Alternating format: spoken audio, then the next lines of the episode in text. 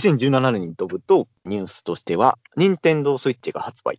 安室奈美恵さんが引退。うんで、えっ、と、映画ムーンライトがアカデミー賞作品賞受賞って感じですね。で、うんうんえーっと、まあ、安室ちゃんの引退も結構大きい話かなと思いますし、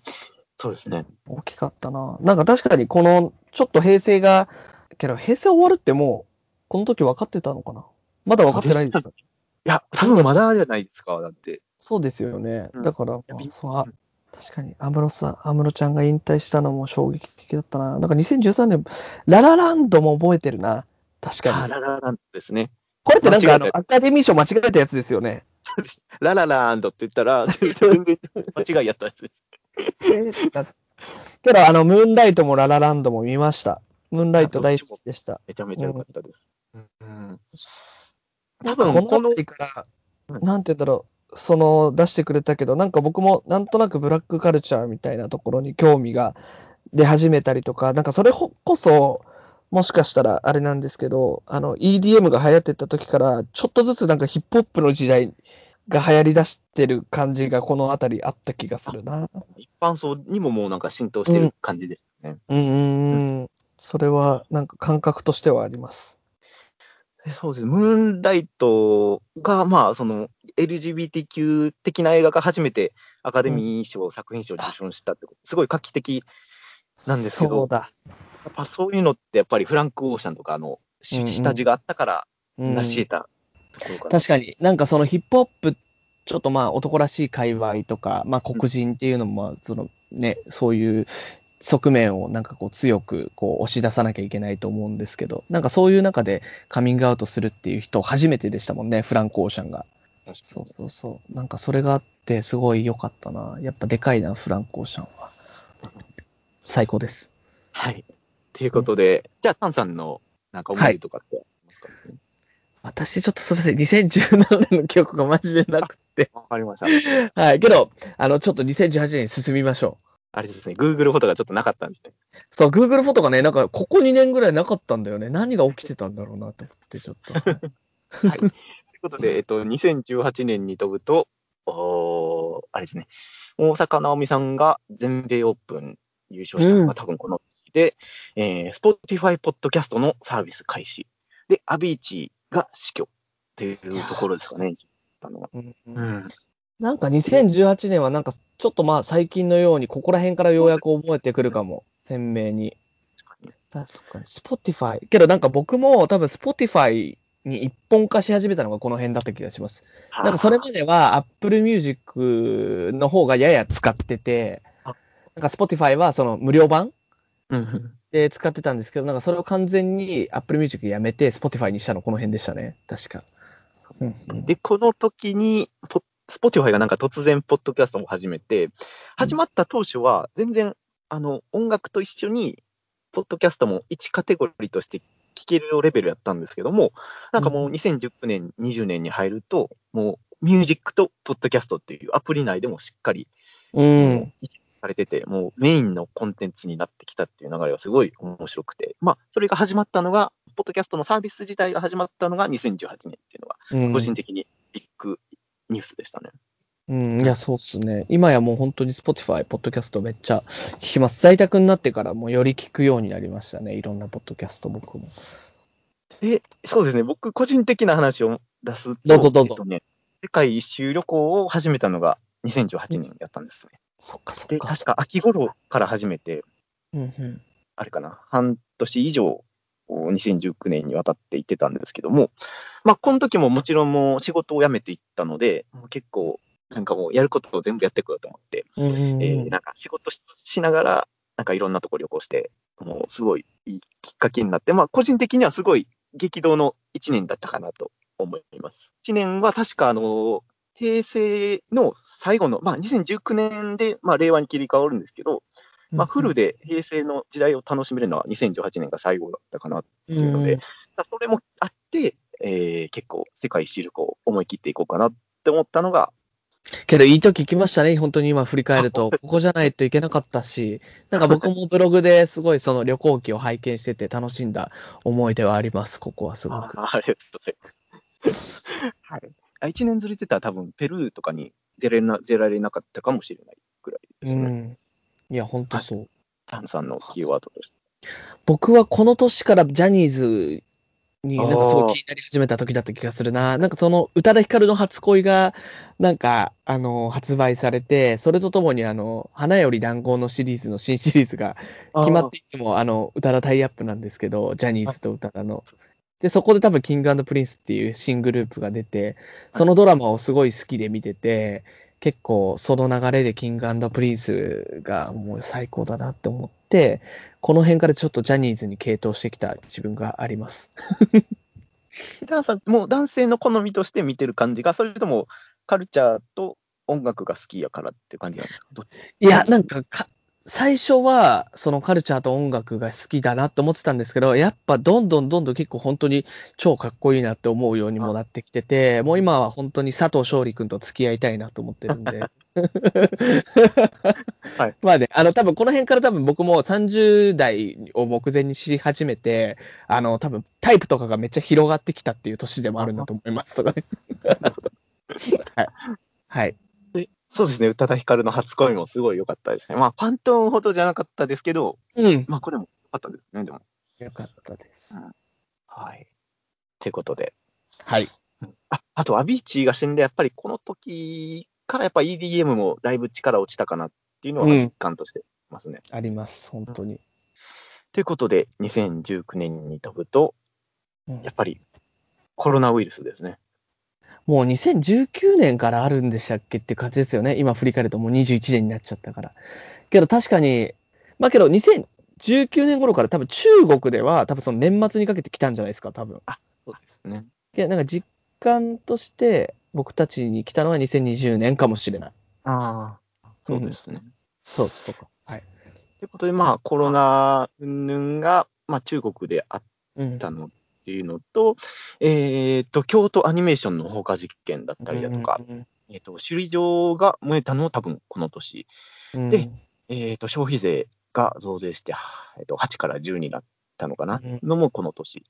うん、で、やっぱり日本で大きいなっていうのは、平成からあー令和1年に切り替わなりましったのが、たね2019年5月ですね。はい。なんかこの切り替わりの放送をちょうど会社でなんか昼休み外に弁当買いに行こうかなっていうとあなんか見てポカポカの病気の時にああ令和になったんだ今っていうのを覚えてます。僕、そのタイミング、切り替わったタイミングは、確か、えっ、とね、オーストラリアにいたんですけども、うんうんで、オーストラリアって日本より時差が1、2時間早いんですね、確か。もうちょっとかな、うん時差があって、オーストラリアの方が早いんですよ。うんうんなので、僕、最後の、僕の平成最後の晩餐は、スーパーで買ったカンガルーミート、カンガルーの肉を フライパンで作りながら過ごしたのが、そうなんですよ。なんか赤身っぽいですね想像食べたことないですけど。そうなんです。結構固め、はい、うんうん感じで。でもめちゃめちゃ安くて美味しいんで、また食べてください。はい。あらら食べます。っていう感じで、あとはあれですね、ポップライフ・ザ・ポッドキャストが、えー2019年の2月に配信開始されたって感じですね。この時なんですね。素晴らしい。あと、なんだろうな。けど確かにこの時、そう、まだ夏とかはコロナじゃなかったんで、僕はニューヨークプライドを参加しに行ったのを覚えてますね。なんかあの40周年っていう、なんか、あの、アニバーサリーの時ではやる気ありみメンバーでニューヨークまで行かったんですよね。行きました。それすごい楽しい思い出ですね。あと、それこそマスター・オブ・ゼロのアジツ・アンザリっていう、その脚本と主演をしてる人のショーが日本であって、で、そのショーをやる前々日ぐらいに告知があって、もう本当に下北沢の小さい、こう、あの、30人ぐらいしか入らないライブハウス兼飲み屋、まあ飲み屋なのかな？ちょっとショーができるような飲み屋みたいなところでやって、うんそれをこう、ギリギリ取れたっていうところですごく、なんか夢が叶った年でした、この時は。で、なんかそのショーで、うろこれまささんを見かけました。あ、なんか、宇野さんだって思ってたんで、多分この時には僕も確かに、ポップライフザポッドキャスト聞いてたってことですねあ。答え合わせができましたけど。そう。それでなんか、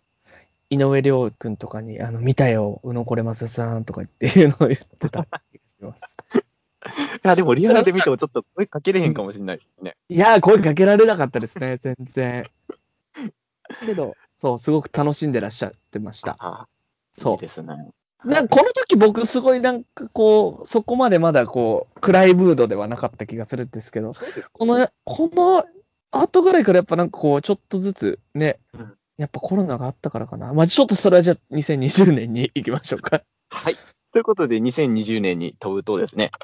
大きいニュースは、まあ、英国が EU 離脱したのと、えーっとね、他は、あまあ、なんか時代ポンポン飛ぶんですけど、まあ、うんテネットがうん。公開されたりとか、鬼滅の刃がすごいヒットしたりとか、えーっとね、他は、まあ、ポッドキャストの話でいくと、ジョー・ローガンポッドキャストが Spotify 独占になったりとか、うんえー、他はなんか、そんぐらいですかね。ちょっと、近すぎてあんま調べてなかったんですけど、そんな感じで。あ全然。はいそうですね。けどやっぱ2020年はコロナでしたね。感覚としてはやっぱり。はい。コロナで、年明け早々からコロナでもう終わるかなと思いきや終わらず、なんかまだかかってないのが、こう、結構運がいいんじゃないかって思うぐらい、こう、流行ってますし、うん、なんかおうち時間で、まあ、増えたりとか。テネットと鬼滅は見ましたね、僕も。見ました、僕も。面白かった、どっちも。テネットの話になるんですけど、ポップライはいフだポッドキャストで、こう、叩かれすぎて、個人的うんにちょっとかわいそうだなと思って。確かに。確かにね。確かに、敵はあの、突っ込みどころはいっぱいあるんですよ。うんうんうん。もう素人が見たとしても。でもまあなんか映像としても、アイディアとしても結構良かったなと思うし、で、えっとね、あの、前の、なん、なんやったっけ ?19 じゃなくてあの、なんだっけ？ダンケルク。はいはいはいダンケルクがあんまり個人的には、まあすごい映画やなとは思ったんですけど、うんそれほど好きじゃなかったので、まあうんテネットはなんか見たいもん見れたなっていう満足感はありましたね。確かに。なんか僕も結構クリストファー・ノーランの作品ってあんまり別にそんなにめちゃくちゃファンみたいな感じではなくてうん。はい、なんか難しい、なんかえ SF とかあんま苦手なので、なんかむずむずいなとかってスルーしちゃうこと多いんですけど、なんかテネットは純粋に楽しかったなっていう感覚が多くて、僕も好きですよ。結構どうでもいいんですけど、テネット、その、格闘シーンあるじゃないですか、あの、うんダクトの中で戦うのが。はいはいはい。あれがなんか単純なパンチとかじゃなくて、なんか柔道っぽいムーブやったんで、うんそういうところが地味に好きでした。うんうんっていううん。はい。かっこよかった。寝技とか多かった気がする。そうなんですよ。で、あとは鬼滅ですね。鬼鬼滅読みました？いや、読んでない。僕、本当に映画だけで乗り切りました。他、アニメも見てないんですよ。僕ね、アニメも映画も見てないんですけど、あの、コミックでは読んで、一は珍しい。はい。それこそなんか、ポッドライフ・ザ・ポッドキャストで、鬼滅の話もしてて、あの、なんか僕もやっぱもう、えあの、鬼滅、ね、おもろいの？みたいな感じで、ちょっとね、なんかあんまり面白さのバイブスをはい。感じられなかった人間なんですけど、なんか、いや、おもろいですよ、みたいなこと言ってて、まあ、それこそ、ね、このポップライフ・ザ・ポップル、ポップライフ・ザ・ポッドキャストで言うのであれば、あの、見てみようかなと思って一巻から読んだんですけど、なんかやっぱり面白かったです、結論から言うと。はい、面白かったです。はい。なんかあの、前半はその映画ぐらいまでは、多分コミックで言うと7巻ぐらいなんですけど、あれって。は、なんか正直あんま面白くないなと思うんですけど、後半は面白かったですね。なんか、その、鬼が強すぎて人間がもうどんどん死んでいくんですけど、ネタバレすると。はい。けどなんか、死んだ人間もちゃんとその人間の勝利につながるような鬼の情報をちゃんと集めて、それをなんか次の人にこう、バトンリレーみたいに繋いでいくんですよ。で、そのなんか死んだやつのみんな情報をこう、残った人が蓄積していって、最後勝てないと思いきや鬼に勝つみたいな、そういうなんか、大きな、なんかバトン渡しみたいなのが、めっちゃいいスピード感で最後の4巻ぐらい描かれるんで、そこは面白かったなと思います。ちゃんと完全懲悪なとこが受けてるってよう言われてますもんね。確かに。なんか韓国でも最近公開されて大ヒットしつつあるみたいなんですけど。そうなんです。うんいいです。はいはい。はい。で、コロナとなるとやっぱおうち時間の過ごし方、まあ僕もだいぶ前、ポッドキャストでだいぶ喋ったんですけど、炭酸的にはどうなりました、まあリモートワークがあって、なんか映画とか音楽の見方が変わったとかってあります？うーん、なんか僕音楽とかはそれこそ、なんか、あの、通勤とかに聞いたりとかはい。するのが好きなタイプなんですよね。家にいて音楽を聴くっていう瞬間ももちろんあるんですけど、それよりもなんか外で聴く方が、なんかその体感としては好きで、なんか例えばそのお酒飲んだ後の帰り道聴いたりとか、それこそそのライブハウスに行ったりとうか、ん。ちょっとお酒の飲む場所で音楽を聴いたりとかっていうのが好きなので、なんかあんまりおうち時間になってからすごく音楽をめちゃめちゃ楽しく聴くみたいなのを、なんかちょっとできなくなったなって個人的には思ってますね場。所的な問題。うん、例えばなんかクラブに行ったり、なんかそのダンスする場でもないですけど、そういう音響がしっかりしてるところで聞いたりとかするのとか本当好きだったんで、なんかそういうのができなくなったのは辛いっていうのと、なんか映画は個人的には別にそこまで変わってなくてうん、なんか映画館で、えっ、と、見たいっていう気持ちとかもあるけど、僕なんか自分の家で見ても結構映画集中できて、ちゃんとなんか楽しめるタイプなので、なんかたまにこうやっぱり映画館じゃないととかっていう人いたりとかするけど、僕はあんまりそういう感じじゃないですね、映画は。なるほど。うん。けど、ポッドラ、ポッドキャスト聞く時間はマジで増えました。その仕事しながら、うん。僕なんかこう雑音がある中の方が仕事ができるタイプで、人の声とかすごい聞いてたいんですけど、はい家だとやっぱ静かすぎるのがあって、なんかこう耳のお供に聞いてますよく。あいいですね。うんうんどうですか？僕江島木さんは僕。自身でいくと、あのー僕、リモートワークとかあんまできるタイプの職種じゃないので、あんまリモートワークはしてないんですけども、音楽とかは、やっぱりそのメインストリームのところでも、なんか動きが混乱してるとこがあったじゃないですか。あんまりうん今まで通りの動きができてなかったりとかがして、なんか、そのチャートとかも追うのよりも、自分で音楽見つけた方がいいんじゃないかなっていうのをうんうんはっきり実感したのが2019年とか2020年で、で、今までそのサウンドクラウドとか、バンドキャンプとか、はいはいはい。クラウドとか、まあ、アカウントは登録してたけど、あんまりそこまで聞いてなかったなっていうのが正直なところやった。で、そうですね、僕はそのバンドキャンプを中心に結構、なんかブラジルのインディーズとか、うんうん。そういうのを掘るようになってから、ちょっと自分の世界が広がったかなっていうのが実感として。ある。なんか、サウンドクラウドとかって聞かれます？あのサウンドクラウド、けど昔の方が聞いてたな、僕なんかサウンドクラウドって、ー。それこそ、なんか全盛期ありましたよね、あり2000、ましたね。それこそ入りましたよね13年、14年ぐらいとか、けどバンドキャンプはそれこそ僕もコロナ禍で使うようになったかな、なんかそれこそ、あの、インディーの音楽のアーティストの人とかが、多分きっとライブとか収入とかできなくなったりとかして、多分あと新しい収益の形として直接ね、あの、支払ってもらうみたいなのがバンドキャンプだと思うんですけど、そういうので、なんか、ブタジさんっていう、あ、呼び方合ってるかな。なんか、それこそ、その、インディーズの人の新曲がそこで発表されるっていうところで、え使ってみようと思って、バンドキャンプ初めて使ったな、今年。うんで、なんか、やっぱりストリーミングとかこういうバンドキャンプのサービスが始まって、なんかアメリカのカルチャーだけじゃなくて、もうほんまに南米の音楽とかも一緒に並行して聴けるようになったんうんで、そういったのはやっぱりアクセスポイントとしてすごいいいよなと。確かなんかもう CD に。時代って、なんかブラジルの音楽ってもやっぱ入手も難しいし、ちょっと高かったりしたんですよ。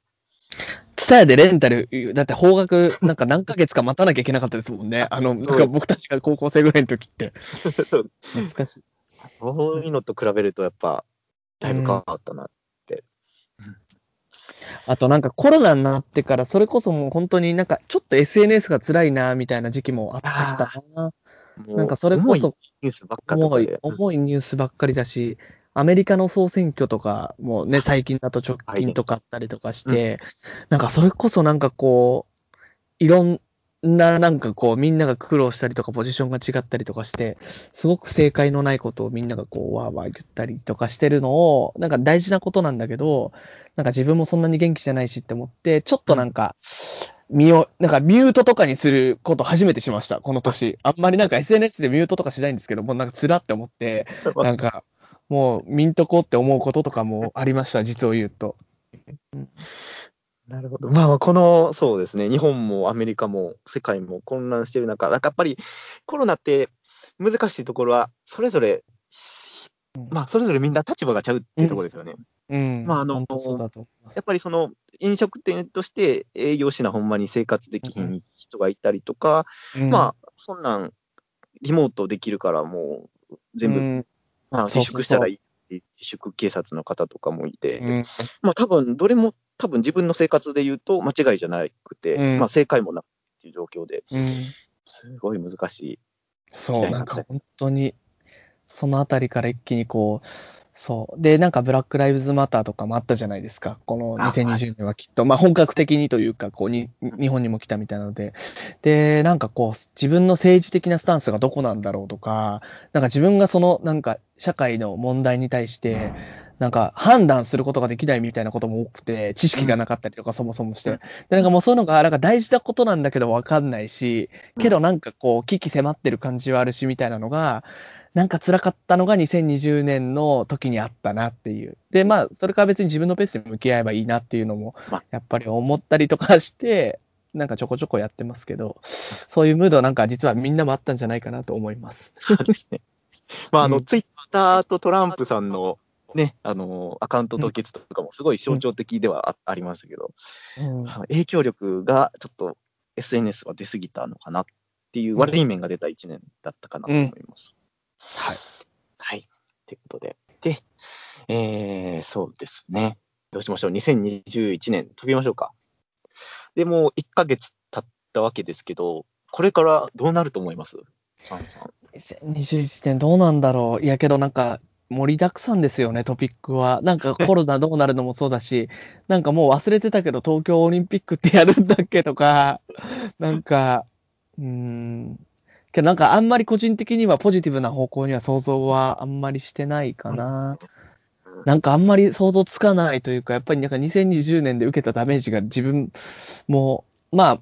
うん、なんかその財政状況とかは、もちろんまだ仕事はあってとかっていうのはあるんですけど、なんか、そのネガティブなムードに侵食された心とかは、なんかまだポジティブにはなりきれないなっていう感じはありますね。いやー、そうなんですよ。けどなんか、こんなに想像ができないことっていうのが、今までこの10年生きてきてなかったので、それこそ2020年から振り返ってきてて、なんかなんとなく毎年同じこととかね、まあなんか、不景気だとかは言ってるけど、なんかそこまで自分の実感に感じることはなかったとかっていうのはあるんですけど、やっぱり本当に、こんなにわからないっていうことがあるのかっていうのがね、今、振り返ってて思いました。ほんまに。うん、えぐいなって思いますよね。そうですね。で、個人的にそうですね、その、東京オリンピック絡みでいくと、関西にいるので、うんうん。やっぱり特に京都とか観光資源がもう丸々打撃を受けてて、これめちゃめちゃやばいんじゃないのっていうのがあったりとか、US USJ も多分オリンピック需要を見越して、マリオランドを、うんわざわざエリアを作ってオープンしようとしてるのに、もう伸びに伸びて、また延期ってなったりとか、うんもうどうなってしまうんやろっていう心配は関西でもマジに感じます。まあ東京はどうなんですかね？いやー、けど本当に東京もあると思います、そういうのはたくさん。それこそなんて言うんだろうな。なんか身近な話ですけど、なんか本当にコロナ始まったぐらいの時はまだ飲食店が、自分の身近な飲食店が潰れてるみたいなのとか目撃することなかったんですけど、なんかやっぱり自分の行ってたお店とかでもなんかちょっと着々と、えっ、と、クローズしましたみたいな情報も聞きますし、ああ、けどそうですね。なんか東京の企業とかは、そのもうずっと、これから先もうずっと永遠にリモートですみたいな会社とかも増えましたね。そうなんですね。うん。身近な例で言うと、そういう企業で働いている子が、東京に住んでいる意味を見出せなくて、この春から更新のタイミングで次々と引っ越しをしているとかっていうのは身近な変化としてあります。なんか高い家賃払って通勤がないのであれば別に郊外だったりとか地元でもいいじゃんって言ったりとかしてるのとかは、すごい、あ、変わってってんなって思だからほんまに1、2年後、東京がね、ドーナツ化現象して、すごいスラムとかできちゃうかもしれなう。いっうんていうのは思いますよね。うんうんうん あの最近、世界一周旅行で行った国を、なんかバーチャルで、うん。Google マップでこうストリートビューとかで見返してるんですけど、うん結構お気に入りやったバーとか、うんもう全部休業とかになってて、あの店主さんどうしてんやろとかって思ったりとか、だから、あんだけよくしてはくれたはった人、今どうしてるんやろとかって思ったりとか、うん。うん、全然、ね、もう、うん。多分日本よりもやばい状況なのは他のうん国山ほどあって、うそういっんたところはあまり心配どころじゃないですね。うんまあ、あと、純粋に2021年自分がコロナにかからない自信もないというか、うん、ここまで来ると。うん、なんかちらほや知ってる人もなったりとかしてるんで、まあ、来るな、とは思ってますけど、本当に怖いですね。はい。そうですね。で、音楽業界とかこれからどうなるのかなっていうのを、ら最後、また話飛びますけど、うんライブコンサートとかに行ったんって、タンさん、いつが最後ですかね？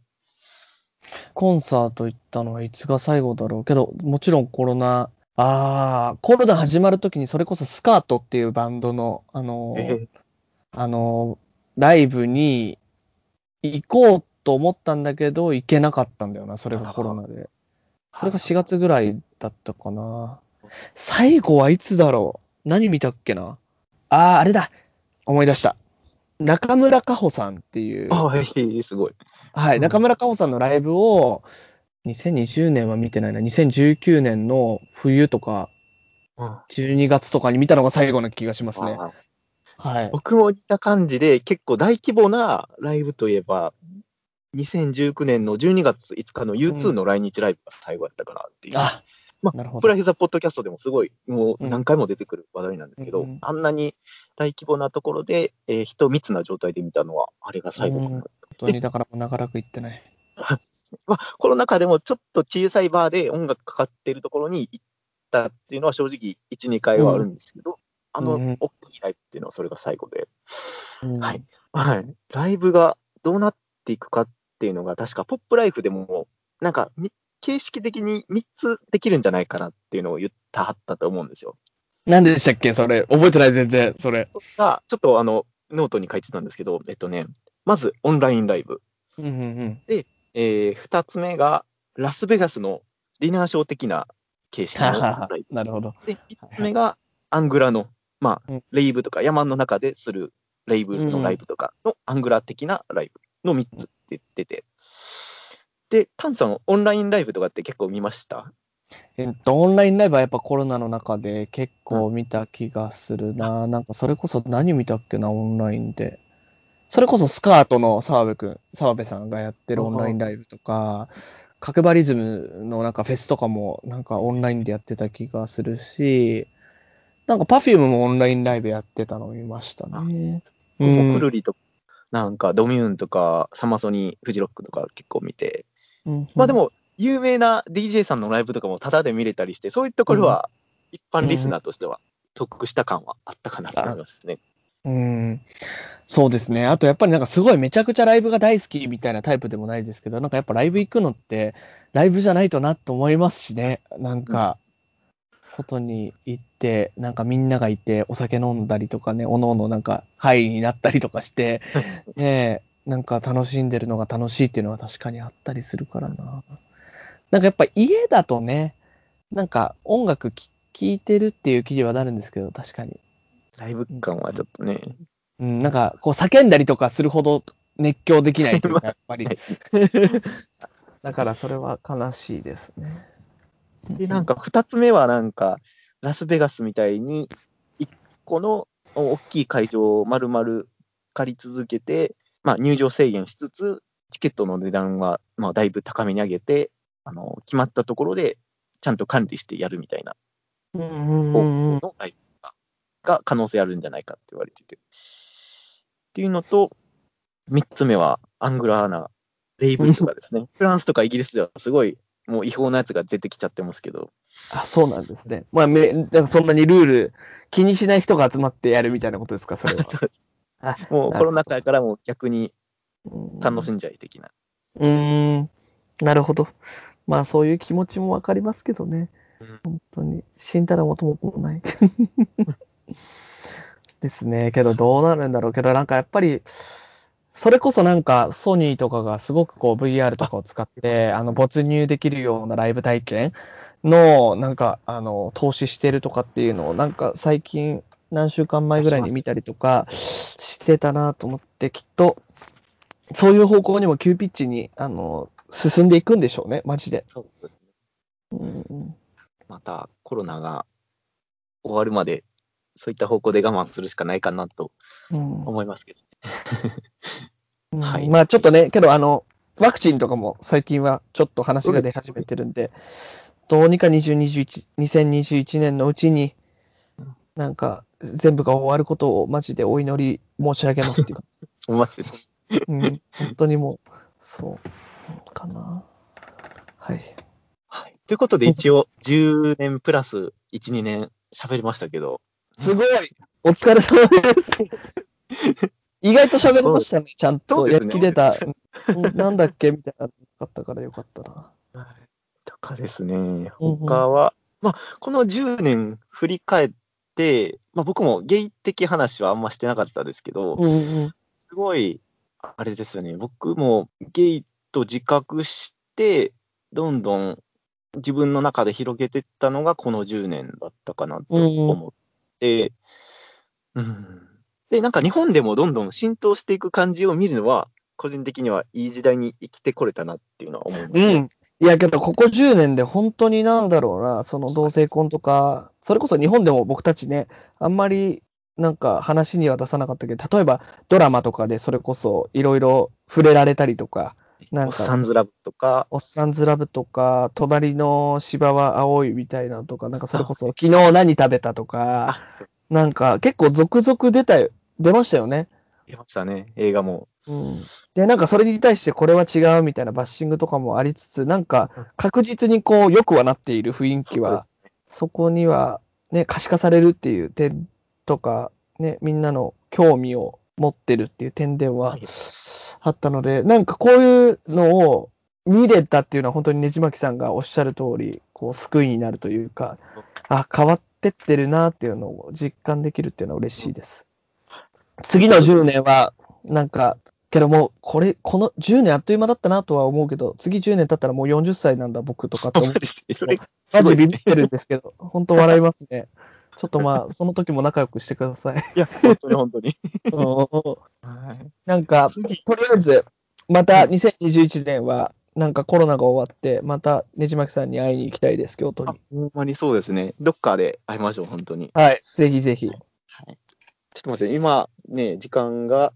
えっとね、収録が2時間5分経ってて、あ、すごい。長い、ありがとう、本当にありがとうごあざいました。いえ、全然大丈夫です。なんか、終わりますみたいなのをややった方がいいですか？大丈夫ですか？それは。いや、まあまあまあ、長い間、あ来ていただいて、いや、急に読んだんですけど、ありがとうございます。はい。いえいえ。またそうですね、僕が東京行った時も声かけますんで、はい、ぜひぜひ、ちょっと行まきつけたお会に、はい、連れてってください。もちろんです。行きましょう。じゃあ、そんな感じで、ありがとうございました。お疲れ様です。おお疲れ様疲れです。様です。